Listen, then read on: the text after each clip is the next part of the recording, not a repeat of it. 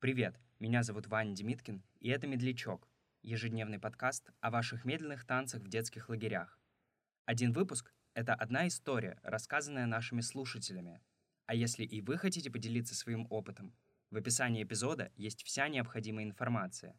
Слушайте «Медлячок» вчера, сегодня и завтра.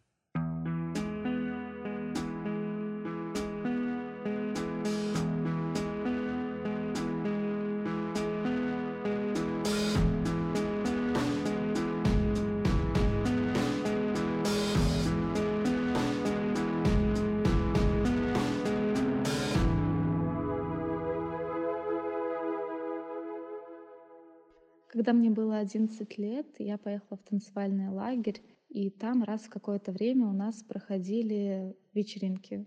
И однажды мы с подругами пошли на такую вечеринку, и на медленном танце меня позвал танцевать мой вожатый, молодой человек. А мне было немножко странно, но это была такая шутка, и мы согласились с ним потанцевать. А, мы начали танцевать, и весь танец он вставлял комментарии по поводу того, какая я красивая, что за мной обязательно будут бегать много мальчиков, когда я вырасту, что никто из нынешних парней не понимает, что они упускают.